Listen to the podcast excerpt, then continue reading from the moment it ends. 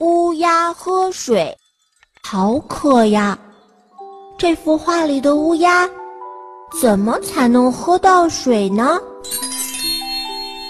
亲爱的小朋友，今天我和大家分享一下乌鸦喝水的故事吧。有一天，乌鸦飞了好远的路，口渴了，到处找水喝。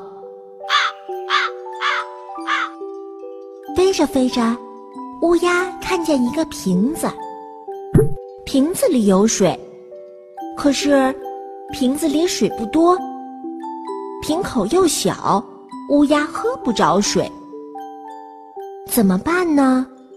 乌鸦在周围转悠，看到许多小石子，想出办法来了。乌鸦把小石子一个一个的。放进瓶子里，